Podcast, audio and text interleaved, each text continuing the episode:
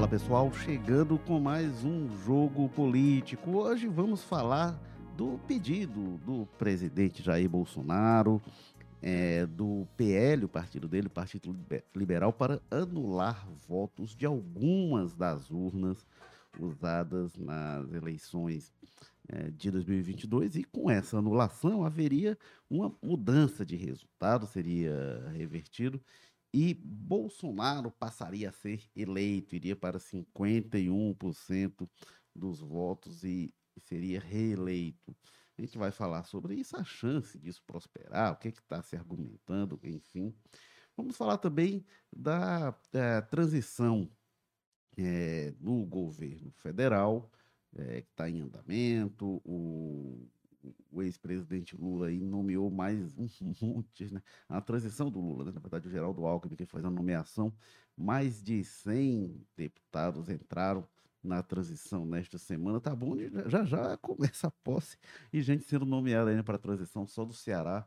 Oito deputados, tem Luiziane Lins, tem José Guimarães, André Figueiredo, Idilvan, Leônidas, Mauro Filho, Célio Studart, é, bastante gente, é, José Ayrton Cirilo também, enfim, bastante gente entrando é, na, na equipe de transição.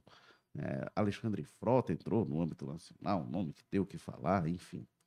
É, e vamos falar também da transição aqui no Ceará, é o Mano de Freitas sinalizando nomes que devem estar no governo. E para falar destes assuntos, a gente recebe aqui, como sempre, é, como sempre quando ele não está de férias, o Walter George, o diretor de opinião do povo, colunista que escreve sempre aos domingos. Bem-vindo, Walter Jorge, mais uma vez. Está gostando da Copa? Olá, Eric Firmo. Está começando, né? Já começaram alguns resultados bem interessantes para o torcedor brasileiro. O Brasil ainda não entrou em campo, mas já começou a ganhar alguns jogos, né?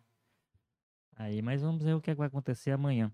E vamos ver se a Copa consegue atemporal que seja, se ela consegue demonstrar força, que ela tá, vai ser testada esse ano, porque se ela conseguir abafar esse movimento, essa confusão política que tem aí no processo de transição. Porque a gente tem, às vezes esquece isso, né? Normalmente essa Copa estaria teria acontecido lá atrás, durante a campanha, talvez a campanha não tivesse nem começado ainda. E ela está começando, ela está acontecendo na transição, mas numa transição muito confusa que está acontecendo no Brasil. Então, ver se ela, ela. Eu acho que ela já começa a criar um clima aí, que, começa a mostrar que ela tem força mesmo. Tanto que um dos, uma das coisas que já se diz é que a bandeira, a camisa do Brasil está sendo abandonada pelos, pela militância bolsonarista para não ser confundida com o torcedor. Pode ser um negócio desse? Bom, mas vamos tocar aí. Bom, e temos também presença especialíssima aqui de Carlos Eduardo Holanda que veio direto do Passaré para estar aqui entre nós e mais um jogo político. Carlos Holanda, que é repórter de política do O Povo e é também colunista e escreve aos sábados. Bem-vindo, Carlos Holanda. Sempre um prazer tê-lo aqui com a gente. Ô, Périgo Firmo, Walter Jorge. Caí da cama, né? Acordei. É. Quem me conhece sabe que acordar cedo não é uma coisa das mais prazerosas, mas estamos aqui e também clima de Copa, né? Amanhã nosso, nossa seleção dá o pontapé inicial aí contra a Sérvia. Estamos aqui na, na análise na torcida. É, o Carlos Holanda, o Walter Jorge, olha aí, eu tô vendo a elegância, né? é. Veio, o veio de gala. Pois é, o Walter, mas enfim, está sendo pedida a anulação. O Partido Liberal, Valdemar Costa Neto e o Bolsonaro entraram com um pedido para anular os votos de mais de, de 279.336 urnas, modelo 2009, 2010, 2011, 2013 e 2015, eh, nas eleições eh, deste ano. E, enfim, disse que foram constatadas evidências de mau funcionamento das urnas, eh, que não poderiam ser rastreadas, enfim. É um relatório que já foi apontado um monte de falha, um monte de coisa que não procede, um monte de inconsistência. Um relatório muito mal feito para pedir uma coisa tão séria desse jeito. E aí, uh, seria usado apenas os votos de um tipo de urna, que seriam 40% das urnas. Então, o que estão pedindo para anular é a maior parte dos votos das eleições. A gente foi lá votar e tal, a maior parte anula, tá? E, e aí ficariam 40% dos votos no segundo turno, e aí o resultado seria 51,05% para o Bolsonaro e 48,95% para o Lula. Que bonito, né, Walter Jorge? Bota bonito nisso, viu, o filme. E, e, o mais interessante, que aí, aí é o, o, a, o despacho que veio alguns minutos depois de, de dada entrada nesse pedido pelo presidente do TSE, o ministro Alexandre de Moraes, é o seguinte, bom, a eleição foi em dois turnos. Houve um primeiro turno com essas urnas que estão sendo contestadas. Qual o sentido tem de você analisar, anular só o segundo turno? A eleição acontecida de, de três semanas de uma para outra, né? Então, a, a inconsistência, na verdade é o seguinte, isso tava, é o que estava anunciado, então a encomenda aos, ao, ao, escritório que fez o relatório para o PL é que ele encontrasse alguma coisa que gerasse alguma dúvida e, de fato, o problema, os técnicos apontam, existe. A, a, todas as, essas urnas aí aparecem com uma série só, mas é um problema que não gera. Porque se o pedido fosse, olha, em função disso nós detectamos que houve esse problema, eles não apontam o problema em relação a isso. Eles dizem, olha, é. isso não permite que não sei o que, em função disso anula. É, né? que não permitiria identificar a urna, o que a urna. não é verdade. O que não, não é verdade. Tem log, é. mas tem como identificar. É, é, um dos, é uma das formas de identificar. Essa é uma forma de identificar, mas tem várias outras que você consegue. E, e, fica tudo rastreado, tem assinatura digital, tem tudo, então não tem problema nenhum. Agora, é a confusão que estava anunciada que seria feita. E é o combustível de que precisam esses que estão nas ruas para dizer que, para gerar essa expectativa de que a eleição vai ser é, agora não é nem anulada, é revertida, né? Assim, é. Né, não, não, não, está pedindo, ó, zera, porque houve esse problema, vamos aqui ver, vamos fazer de novo no voto papel. Está dizendo o seguinte, ó, isso considera esses quase 60 milhões do, dos votos, porque eram dessas urnas, conta os 40%, e nesses 40% o Bolsonaro ganha, o Bolsonaro está reeleito. Então é uma coisa esquisita demais. Num processo, vamos lá, que a transição está acontecendo aí, tá? Você você disse aí no começo que continua nomeando gente, mas a transição está acontecendo. Da parte do próprio governo Bolsonaro, as informações estão sendo passadas para essa equipe, então eles próprios estão fazendo esse processo de transferência de campo. E está tudo encaminhado para uma aposta no dia primeiro que acontecerá. Né? Apesar dessa turbulência toda, apesar desses problemas, agora, problemas absolutamente inexplicáveis, por um lado, porque não há fundamento, depois injustificáveis, né? É um descompromisso com o processo democrático. A minha preocupação hoje não é nem com que com efeito agora é o seguinte, é o efeito disso sobre a confiança que nós temos no sistema é, é, de urnas, no sistema brasileiro de votação. Eu não sei se a gente tem condição de repetir essa situação numa eleição que já está marcada para daqui a dois anos. Isso tem que ser um repensamento, um repensar muito profundo para se ver o que é que é preciso fazer. Agora, o, a confiança no sistema, apesar da inconsistência de, das denúncias têm sido feitas, não há confiança no sistema, eu acho que está abalada.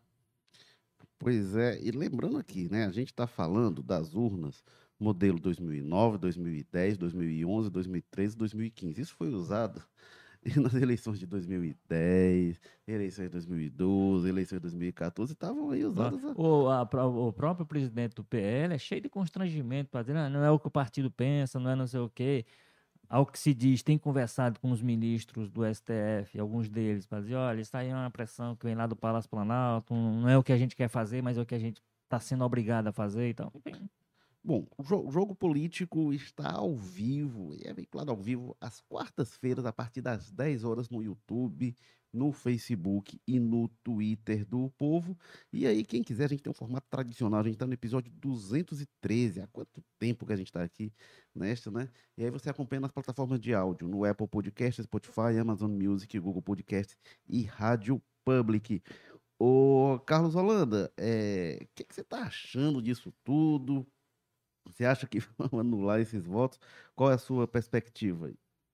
Não, acho que perspectiva nenhuma de esses votos serem anulados. O Alexandre de Moraes tem sido categórico nas reações a essas iniciativas várias, de toda sorte, golpistas. E eu acho que não tem perspectiva nenhuma disso acontecer. O... Como o Walter falou, tem uma posse marcada para o dia 1 de janeiro e ela acontecerá. É independentemente de qualquer coisa e de qualquer E queira o Bolsonaro passar a faixa pro, pro Lula não queira. é, ele dê isso, essa, essa, essa tarefa pro Mourão, ou que ninguém passe. Só um, um parêntese dentro do nosso assunto, o Instituto Voto Legal é quem assina esse relatório. Ele é investigado tanto pela Corregedoria Geral da Justiça Eleitoral quanto pelo Supremo Tribunal Federal no âmbito do inquérito das fake news. É um instituto que esse instituto contratado pelo PL, ele é suspeito de agir deliberadamente para descredibilizar o TSE e tumultuar o pleito, as eleições de 2022. A partir de dados apresentados, aspas, sem aprofundamento e baseados em especulações. É o que extraio aqui de uma matéria do Valor Econômico. Bom, e aí vamos lembrar uma coisa, né? Tem um monte de gente acampada na frente de quartéis, de tiros de guerra, enfim, pelo Brasil. E as Forças Armadas foram chamadas a auditar as eleições e não apontaram esse problema. E não apontaram as Forças Armadas que, vamos dizer, gente, estão pedindo para anular a maior parte dos votos das eleições. Isso é muito sério. Isso é muito sério, isso é muito grave. Uhum. E assim, o PL, o Bolsonaro, não sei se o Bolsonaro, o Bolsonaro, não sei se ele está muito bem no juízo, não, mas o PL, enfim, os aliados, sabem que isso não vai dar em nada, isso é para tumultuar, isso é para fazer barulho, isso é para manter eh, o- resquício de militância que está lá fazendo confusão na frente dos quartéis. O que eu tenho pena, Walter, sinceramente, é do pessoal que eventualmente acredite, que diz, não, olha aí, ah, o pessoal começou ontem assim, vamos subir a hashtag Bolsonaro 51%, Bolsonaro reeleito. Calma, gente, calma, calma. Mas é, é, o, que eu fico imaginando, Walter, é quem acredita nessas coisas, porque quem está à frente claramente não acredita, sabe que é uma grande empolhação tudo isso. É, pois é, por isso é que eu digo que o- a grande preocupação que eu tenho, mais do que com o efeito prático disso, de ter força para reverter, etc., esse problema, é com relação à confiabilidade do sistema. Quer dizer, as pessoas vão passar de fato. é, a gente já falou sobre isso aqui, que é era um sistema no qual as pessoas confiavam 100%. Nós tivemos recentemente, esse é um exemplo que eu utilizo demais, porque eu tenho certeza que no papel, fosse na- no voto impresso, no voto de papel, isso estava rendendo até hoje confusão. Nós tivemos uma eleição aqui no Senado de- decidida pela idade do candidato. Tal a confiança que as pessoas têm na urna eletrônica. Então não houve pedido de recontagem, não houve. Simplesmente, não, é, é o, que, é o que as urnas apontaram. É, então vamos resolver aqui, quase no cara ou coroa, né? Na idade, Jucás, Cariús, um município desse tipo aí.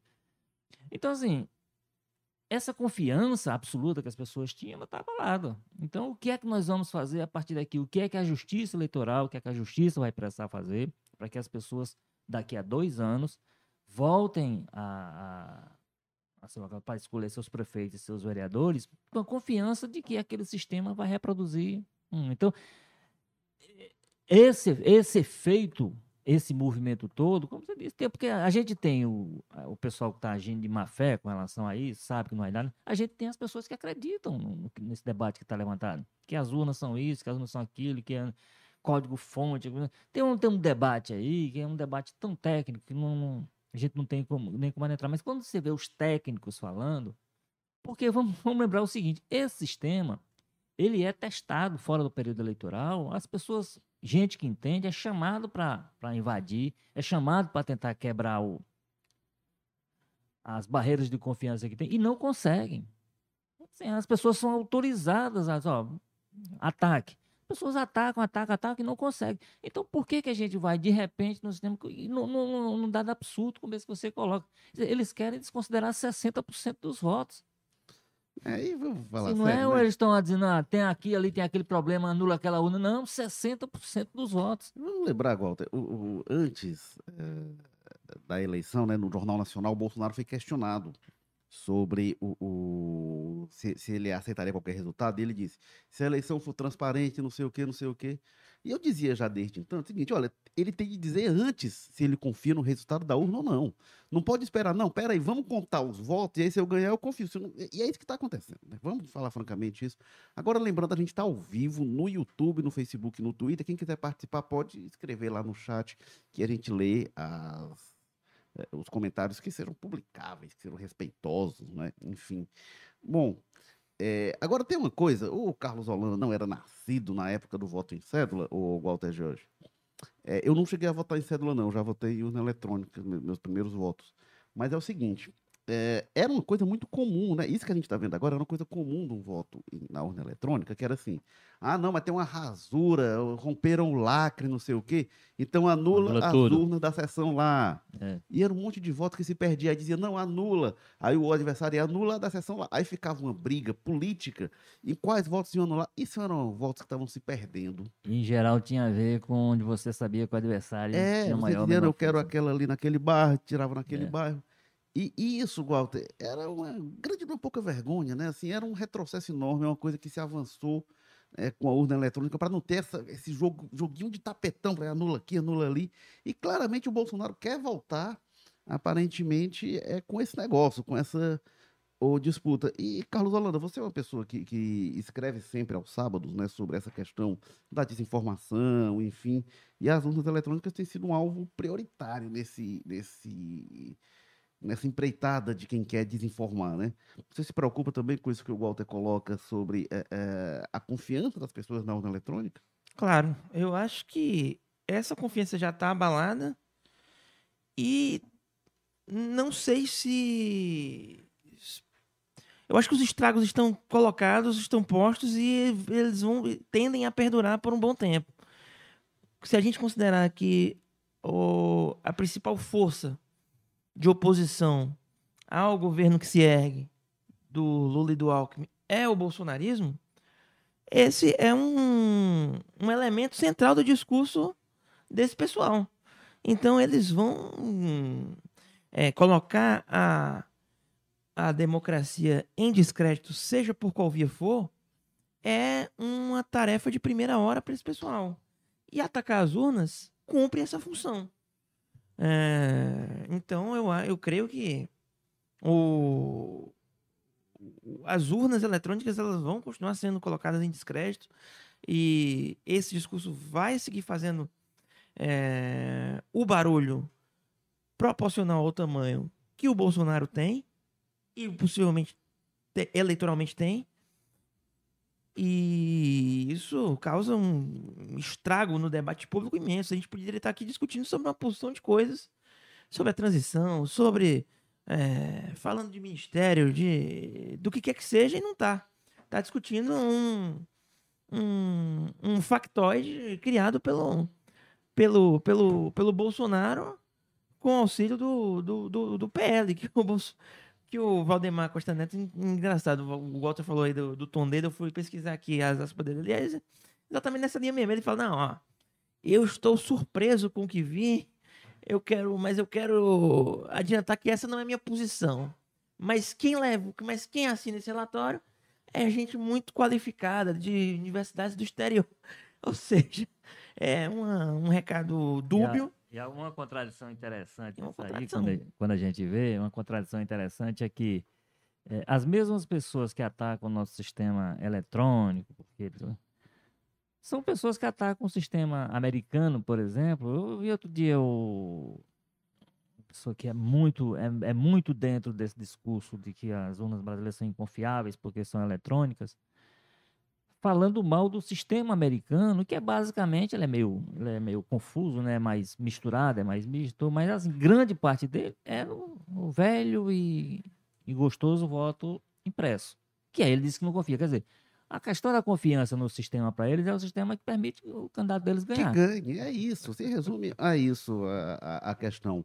Stop the count, diria o Donald Pois, Trump. pois é. Agora é o seguinte, é, a gente tem aqui, o- teve a entrada triunfal aqui no estúdio do nosso Chegado, chegou Carlos chegando, viu? Tô Maza. tentando ser discreto aqui, passar despercebido. E ia começar a comentar aqui É, de repente, sem ninguém opa, nem e esse perceber. cara aí que tava calado até agora, né? Carlos Maza, um vídeo, né? colunista de política, é, é, que escreve sempre no Povo Mais, às segundas, quintas e sextas, mas a qualquer momento ele está ali no online, a todo um minuto ele está escrevendo. Carlos Maza, que veio direto da aldeota para nos brindar aqui. Ô, Carlos Maza, bem-vindo a mais um jogo político.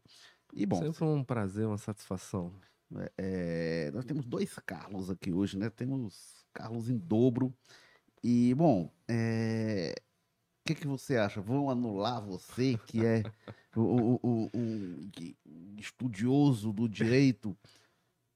Cadê? Vão anular mais de metade dos votos? Bolsonaro está reeleito? Como é que é? Eu acho que é, é- é muito o que vocês já devem ter falado antes de eu chegar, né? Mais uma bravata do que qualquer outra coisa.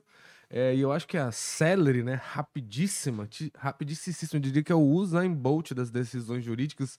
O Alexandre de Moraes, ele instantaneamente, quase, na mesma hora em que o PL estava fazendo aquela aquela coletiva de imprensa para comentar essa ação, o, o Alexandre de Moraes já coloca uma decisão pedindo que o PL apresente todos esses dados desse, desse levantamento deles, desse relatório deles com a suposta auditoria das urnas, e fala para, inclusive, é, incluir os dados com relação ao primeiro turno, né?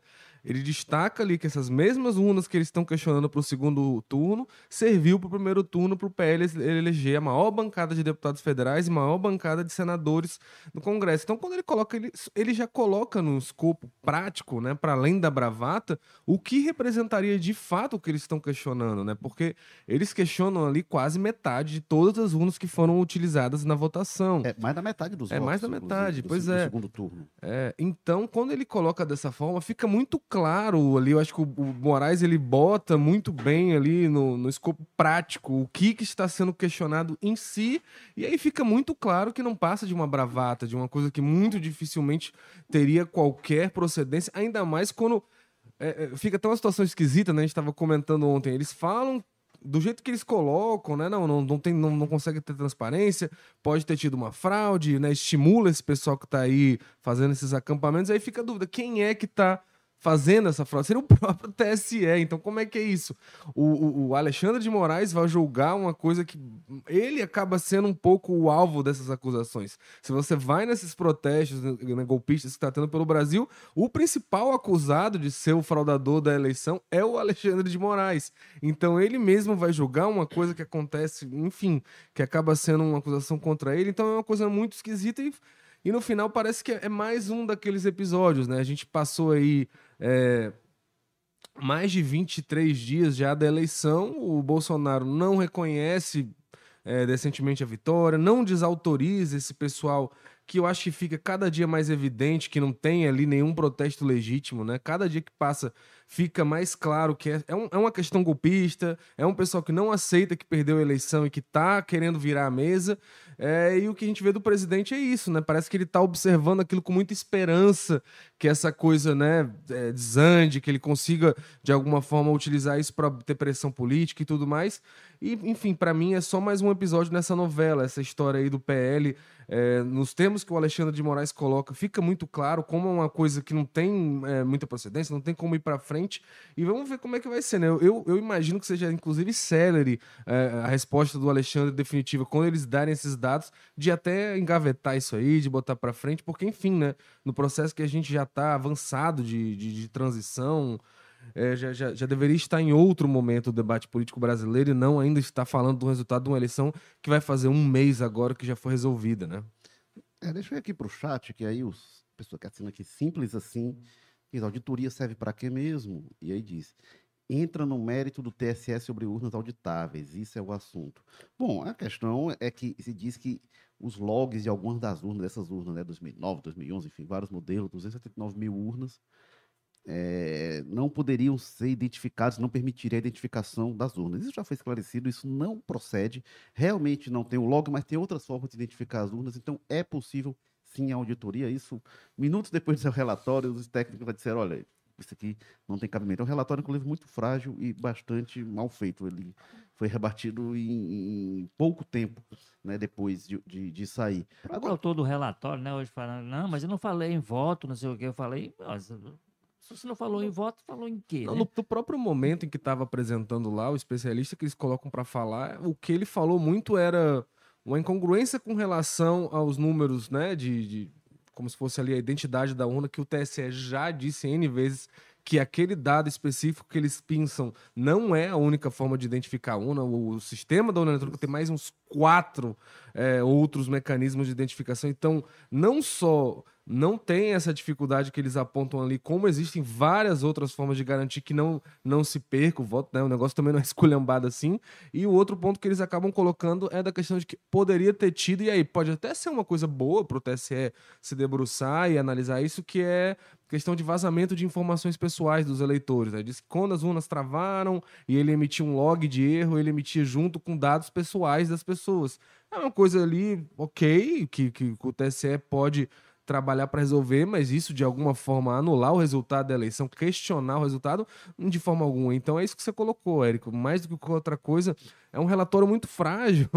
Precisaria de uma coisa muito gritantemente. Para um pedido tão sério, né? Para pedir para anular mais da metade dos votos da eleição, gente. Exato. É... E, e a gente vê que o. que, que, que parece que as pessoas perderam a noção né, do, do que está se sendo pedido ali, do que, que isso repercutiria na relação das eleições para governador, para deputados, para senadores, e até esse pedido do Moraes de incluir o primeiro turno junto, parece que é tentando dar um. Olha o que vocês estão fazendo, olha o que vocês estão questionando, né? Não é tão simples assim. E aí vem uma questão, uma argumentação tão frágil, quando fica muito claro que o pessoal do Bolsonaro revirou isso aí, meu amigo. Eles deram todo tipo de auditoria, tudo que eles conseguiram levantar ali, se esforçaram para tentar questionar, e é só isso. Enfim, é muito frágil, mas é aquela coisa no final das contas é isso. Perdemos, a gente quer alguma coisa para questionar isso aí. PL elegeu uma bancada invejável de 99 deputados federais e 8 senadores. 99 deputados federais, entre os quais André Fernandes, Júnior Mano, Doutor Jaziel, né? E o Nicolas lá, o é, deputado é, mais o, votado. Será do, que a urna que elegeu também, né? o Nicolas Ferreira era uma urna que tinha sido sei lá, ali mandrakeada para eleger o PT? O é, está fazendo a transição dele em São Paulo, tá bom dele parar. é, não, e aí, aí já vai falar, ah, será que é a eleição do Capitão Wagner, enfim? será que, que o Elmano não, não foi trapaceado? O pessoal fica levantando essas coisas. E, e, o que eu acho mais interessante é isso. O pessoal vai, vai ver, assim, e, e quem, os entusiastas da tese não querem saber o argumento, porque já foi de tudo, né? As pesquisas, que era não sei o quê, aí depois era... Uh, uh, o negócio das rádios, né, as inserções nas rádios. Nada vale, só vale o Bolsonaro ganhar. E aí chega qualquer pedaço de papel é, com as maiores inconsistências para dizer assim: ó, oh, não, isso aqui, beleza, é isso, gente, anula metade dos votos porque o importante é o Bolsonaro ganhar e só o que importa para esse pessoal é isso. Francamente, né? Não dá para uh, é, levar a sério. Inclusive, eu era da opinião seguinte, e, e é assim que funciona a democracia. Tinha a proposta que o bolsonarismo encampou de ter voto impresso. É, eu sempre disse, ó, gente, se o Congresso aprovar, tudo bem, se não aprovar, não... e realmente, assim, se o Congresso aprovar, vai ter voto impresso. Como não aprovou, não tem, gente, segue assim. E eu achava, não, se aprovar, tudo bem, você vai ter lá impressão como forma de ter uma auditoria física, porque tem uma coisa que é muito do desconhecimento. Se não for má fé, é desconhecimento.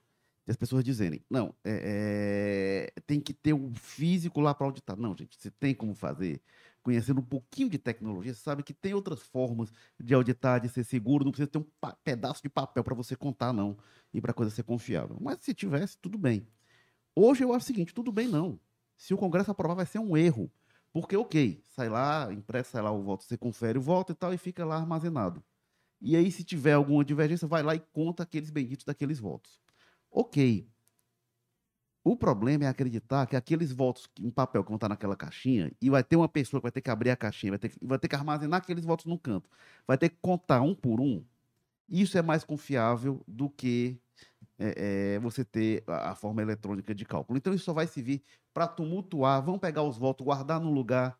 É, é, vai ter que ter aquela coisa que a gente via, Walter, assim, de é. ah, não, os votos que estão armazenados no ginásio, aí vão entrar noite no ginásio. A famosa marcha da apuração. Que eu, eu, eu, eu, gosto de contar essa história. Em, em, em 88, eu fui acompanhar a apuração em Tianguá, eleição municipal.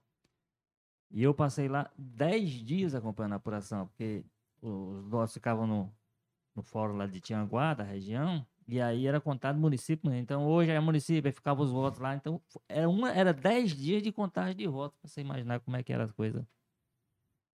Não, E aí com todo tipo de, de, de- de manuseio possível. É, e... aí vai me dizer, não, gente, o seguro é isso, guarda lá não sei quantos dias, some com urna e tal, não sei o que, vai uma pessoa contando na mão. E se o Pelo Lula, de se Deus, o Lula ganhasse de no Deus. voto de papel, esse pessoal ia ser o primeiro. Mas como é que vai ser confiável Ah, no é. papelzinho?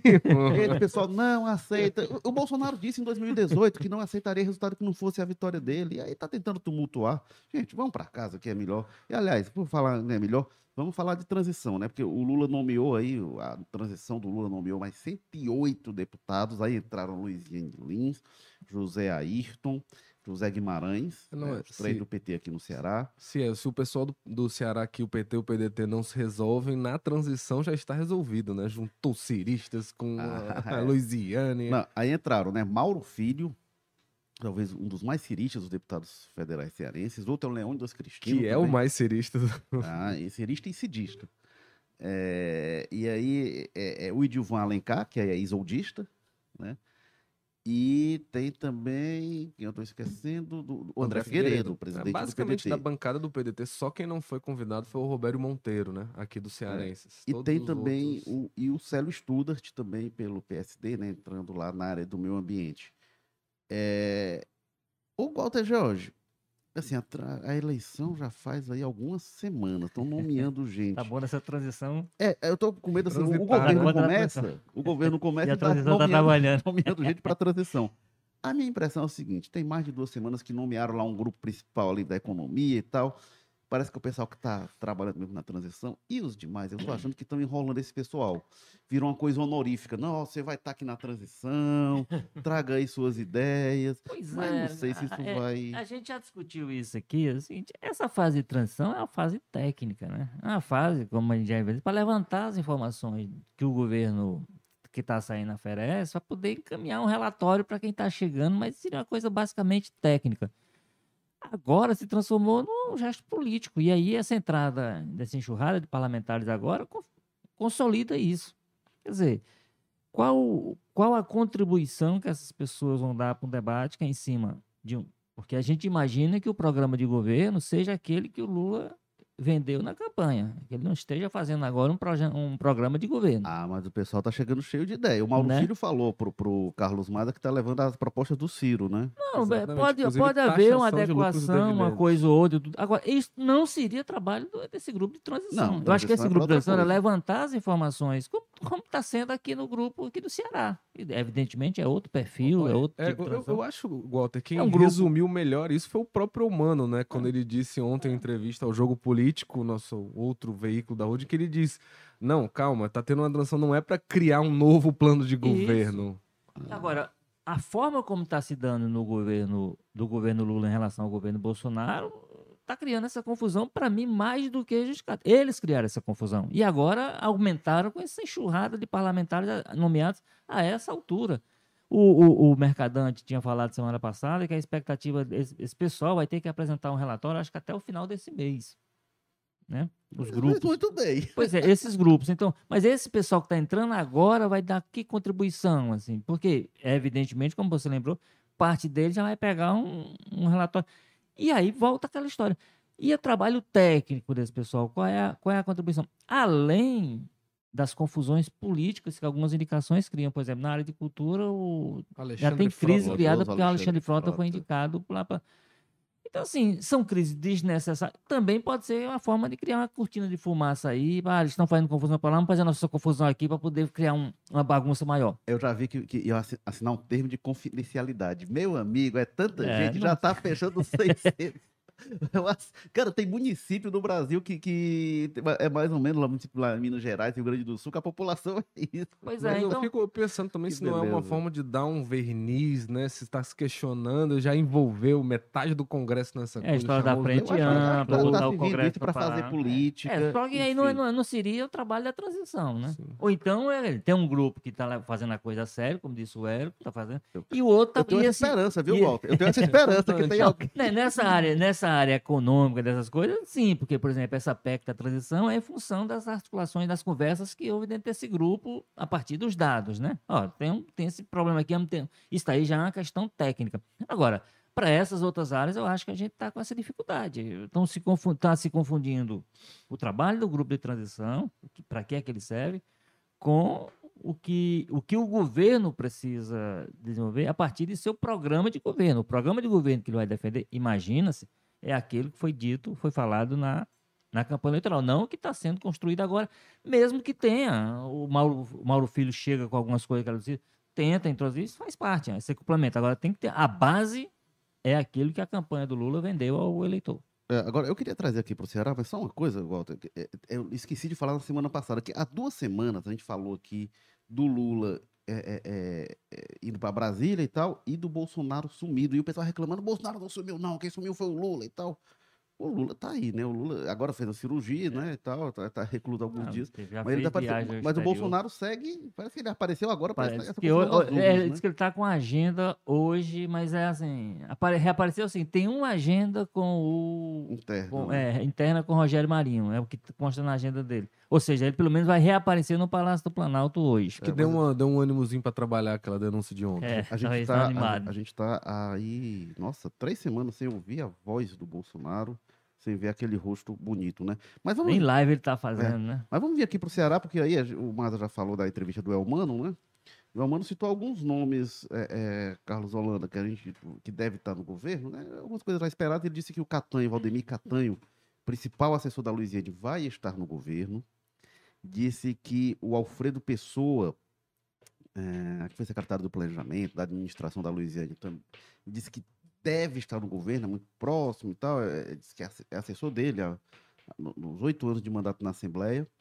Ana Maria Fontinelli, ele disse que não conversou ainda, mas ele quer ter Ana Maria no governo. Eh, Ela foi secretária da administração da Luiziana, depois chegou a acumular educação e saúde. É, não é fácil, não. E, enfim, e disse que quer que o Chagas Vieira fique, mas o Chagas está dizendo que tem projetos pessoais, enfim, está tentando convencer o Chagas a ficar. Fernando Pacobaíba já fica, mas ele sinalizou, o Cadu, é que, assim, não vai ter muita novidade, não. Diz, olha, é um governo de continuidade, os nomes são esses aí do projeto, mesmo os que não estão no governo, os que estão no projeto, né? PT, Camilo, Cid, enfim. Sim, é, eu acho que é, não, não, não, não surpreende, né? O, o, é gov- governador eleito Mano Freitas não, não, não esperava que ele fosse querer imprimir seus digitais. Logo nesse primeiro momento, eu acho que quando ele coloca o Eudoro para coordenar essa transição por parte do, do governo eleito, do, do, do, do grupo dele, ele acerta. Acerta não, ele, ele sinaliza para essa linha de que, olha, é, aqui é, eu tô dando continuidade ao que o Camilo deixou, que a Isolda sequenciou e que o, Cam, o Cid Gomes iniciou lá atrás. Então, eu eu acho que o que a gente vai ver quando o secretariado tiver formado, consolidado, vai muito nessa linha. Com é, o que tiver dele aí, eu acho que o, o Catanho, é que é um cara dele, mas sobretudo da Luiziane, né? É, é uma demonstração aí de relevância que a Luiziane é, dá nesse, nesse primeiro momento com, com um cara que foi articulador dela, articulador político dela. E o, eu acho que o, o, o panorama o panorama é esse, em linhas gerais. É, o, um- uma espinha dorsal é, formada majoritariamente por, por nomes ligados ao ex-governador Camilo Santana, mas ali em, em, em- espaços estratégicos, gente do Elmano, gente do, gente, gente do PT, gente da Luiziane. É, eu- o que a gente tem de emoção no âmbito federal é monótono aqui no Ceará, né? A gente brincava que é aquele episódio do Chaves, que o Chaves compra os churros dele mesmo, né? Ele, seu Madruga, tá aqui a moeda. Aí ele dá a volta. Sim, Chavinho, tome um churros. É exatamente isso, é a transição do Chaves pro Chaves, né? É, mas eu acho, é muito isso que o Cadu falou. É, mostra que, principalmente, parece que se confunde um pouco ali, tá muito parecido o que é Louisiana e o que é humano, né? O que a gente inicialmente achava que era uma influência da Louisiana na, na, na, na equipe nova, acaba se revelando, não, aquilo ali é o grupo do humano. O grupo do humano é, É o uma- grupo da O Louisiana, né? Álvaro se forma como gestor dentro da Louisiana. Exatamente, ele Ô, daquele mas grupo. inclusive tem um comentário aqui do Rodrigo Melo que fala que mais um episódio da turma do Chaves. Eu não sei se ele tá falando do Bolsonaro, que é a turma do Chaves, se foi muito elogioso. Se for com a gente, é muito elogioso também. Eu adoro o Chaves. O Elmano se formou na gestão Luiziana e eu me formei como ser humano assistindo Chaves. Então, obrigado se é com a gente aqui. a gente é tão divertido quanto o Chaves. Muito legal. Mas olha, é, eu, ser eu o confesso que eu fiquei surpreso. chororô do bolsonarismo, aquela musiquinha. tararana, Aquela musiquinha triste do Chaves. É. Eu confesso que eu fiquei é, é, surpreso com o peso que a Luiziane demonstra, assim, de pessoas próximas da Luiziane, como você fala, ao Elmano dentro é, dessa transição. Agora, tem uma coisa que o Elmano falou na entrevista, mas você até é, destacou na sua coluna online, que é, ele fala que é, é, não vai ter muitas novidades, né? Enfim, mas ele fala assim, algumas áreas a gente precisa mexer para não ter acomodação. E eu acho que essa é uma das chaves de quem vai compor um governo, sobretudo um ciclo longo. É ter a capacidade de oxigenar, de arejar, para as coisas não se desgastarem. É, e eu acho que o Cid, é, por exemplo, quando ele lança Roberto Cláudio para a prefeitura e lança o Camilo, Roberto Cláudio e Camilo foram capazes de oxigenar o grupo Ferreira Gomes. Porque o Cid sai desgastado ali depois de oito anos, e um motim de policiais, e A relação crise. com a polícia no geral. É, e ele tava desgastado, mas tava uma coisa cansada mesmo, uma fadiga, sobretudo com a classe média urbana. Tanto que o Camilo perde, perde feio em Fortaleza em 2014. E o Roberto Cláudio, ele dá uma arejada, tanto que faz o sucessor. Camilo também dá uma arejada, sai mais popular do que o Cid. E eu acho que esse vai ser um desafio do Elmano, porque é um ciclo longo. A gente viu isso com, com o Lúcio Alcântara também, que não conseguiu dar. Por mais que fosse bem avaliado o Lúcio, mas ele não conseguiu arejar da mesma forma o, o, o, o ciclo taxista, né? o ciclo do Cambeba, embora ele tenha transferido para longe do Cambeba até um pouco por isso, pelo simbolismo. Mas eu acho que o, o, o Elmano vai ter esse desafio de não deixar também, ah, não muda, beleza, são as mesmas pessoas. Não ficar uma coisa cansada, uma coisa que o desgaste, igual o Jorge, acaba se acumulando, né? Com quem fica muito tempo É. no poder. É, agora é, é, é desafiador. Eu, eu, eu, da minha parte, não me surpreendo tanto assim com a força. Como diz, é, é, é a origem dele, é desse grupo. O, o Elmano tornou-se uma figura pública, né? Através da Louisiana, e eu acho que ele, no momento desse caberia ali a coisa. E é o grupo com quem ele se articula mais diretamente e tal. Então, eu não sei se vai ter o. Se esse pessoal vai ter. Eles vai participar do governo, eu não sei com, qual, com quais papéis que lhes garantiria algum nível de, de protagonismo, né?